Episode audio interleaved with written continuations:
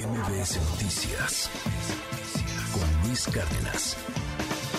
En el 2020 fallecieron 97.323 personas por tumores malignos, por cáncer en su mayoría.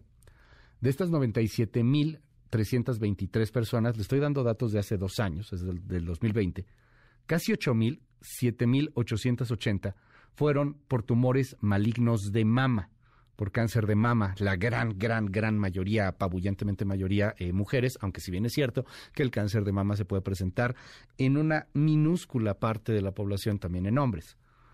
Debido al cáncer de mama, eh, en este 2020 fallecieron, le repito, 7.821 mujeres y de hecho 58 hombres.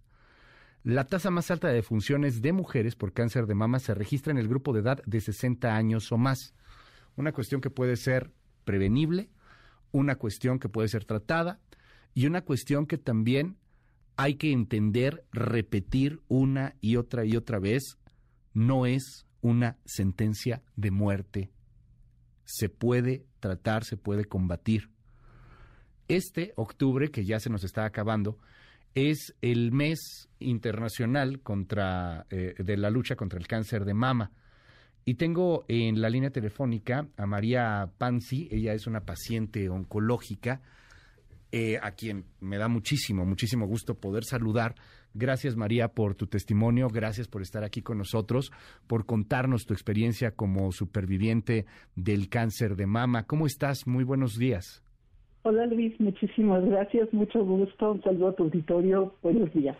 Buenos días, cuéntanos un poco tu testimonio. Tú después de, vivir todo esto que ha cambiado tu vida, te has dedicado a dar conferencias, te has dedicado a hablar al respecto del tema, a concientizar sobre eh, la lucha contra el cáncer de mama. Compártenos tu experiencia. Bueno, pues mira, yo a partir de el diagnóstico en el 2018, pues sí, cuando te dan la noticia en verdad es algo devastador, pero a partir de ser paciente oncológica he aprendido a ser feliz por sorprendente que esto suene, ¿no? A partir del cáncer aprende a ser feliz. A mí me gustaría que hubiera más difusión, no solamente una vez al año con tanta fuerza, es el mes del cáncer y todo el mundo se pone el monito rosa. Bueno, ¿por qué no hacerlo cada mes o que haya más información, más difusión, ¿no? Me encantaría. Me, me, me, brinca muchísimo esto y yo creo que a muchas personas en el auditorio, eh, porque es una gran enseñanza de vida eh, querida María, es una gran, gran enseñanza de vida. ¿Cómo, ¿Cómo que te enseña a ser feliz? ¿Cómo que, ¿cómo está eso? Aprendes a ver la vida de otro, a color. Yo pasé de ver la vida en blanco y negro.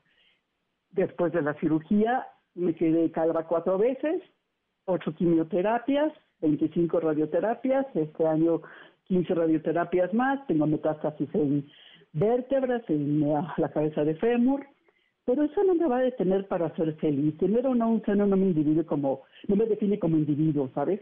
Entonces, bueno, ya todo el país sabe que no tengo un seno, ¿no? Pero eso no importa, eso no, eso no me define como individuo. Tenemos que, aprender a ser felices. Y a mí lo que más me preocupa como paciente oncológica es, es que los pacientes oncológicos están preocupados porque se van a morir, pero lo que tienen que aprender es a vivir erróneamente dicen, ay, este, solo se vive una vez. No, no es cierto, estamos viviendo diario. Me levanto todas las mañanas y cada día con todo y el dolor terrible que puede ser las vértebras, soy feliz. Es, es un testimonio de mucha fuerza, es aprender a vivir y entender que, que no es una sentencia de muerte, que al contrario te, te cambia por completo y, te hace disfrutar cada uno de los momentos de, de, otra manera, ¿no? O sea, lo que puede ser inclusive una brisa de aire, un abrazo, un, una sonrisa, que, cambian muchas cosas, se, aprende, se aprende mucho de la, de la enfermedad. A ver a colores la vida, si es un día gris, aprendo a ver cada día, ¿no? Hay que sacar fuerza de flaqueza de, de toda nuestra vivencia. Ya tenemos que tomar apoyo de nuestra familia, de redes de apoyo, psicólogos, oncólogos, pero esto no te mata. Mira Luis, hoy en la mañana te tengo una mala noticia, tú te levantaste con cientos de miles de células que ya no se regeneraron. Así es. Y no por eso te estoy viendo con cara de, ay, pobrecito Luis, ya amaneció con células muertas, ya no está vivo en una parte de él, ¿no? Entonces, sigues, sigues vivo, ¿no? Entonces es aprender a vivir, por favor, y disfrutar. Aquí el, lo que duele mucho Pues es el manejo de los médicos, ¿no? Que cuando te dan la noticia en verdad es muy dura, es brutal, a veces porque tienen tanto trabajo, sobre todo en el sector salud, pues te dicen, señora, tiene cáncer. Eh, te dejan como si te hubieran golpeado con un bate en el estómago, ¿no? Entonces digo, no hay manera de dar una noticia tan brutal de una manera suavecita, ¿no? A ver, te invito un cafecito y te voy a contar que tienes cáncer. No, pero sí suavizar la noticia, no sé, debería de haber una manera de no ser tan que, esto no sea tan doloroso y brutal. Sí, porque empieza el dolor desde el momento en que te dicen tienes cáncer y, y que se siente, insisto mucho, como esta sentencia de muerte y vas empezando a entenderlo de otra, de otra manera.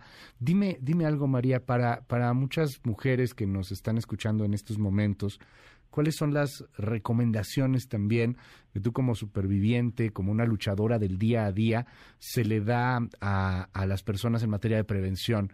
¿Qué hacer para eh, pues tratar de, luchar desde antes contra esta enfermedad? Yo, yo de verdad que suplico a las mujeres, así se lo suplico, que cada año se hagan una mastografía para evitar una mastectomía, por favor. Una mastografía, el, el rumor el Vox Populi es, es que duele mucho. A ver, hay una diferencia muy grande entre molestia y dolor, Luis. Y cuando te hacen una mastografía es incómodo, es molesto, pero no es doloroso. Y la diferencia es que puede cambiarte la vida y salvártela, ¿no? Una detección temprana. Por favor, esto de la exploración, deberíamos de tener más difusión, más constante, ¿no? Tienes toda la razón y, y, lo seguiremos haciendo. Yo creo que sí tenemos que hacer mucha más, mucha más difusión del tema y poder platicar con testimonios tan valiosos como, como el tuyo y, y, entender y quitarnos estos tabúes que están ahí como, como telarañas en nuestra cabeza. Una mastografía eh, que se tiene que hacer cada año, si no me equivoco, recomendada a partir de los 40 años, ¿no?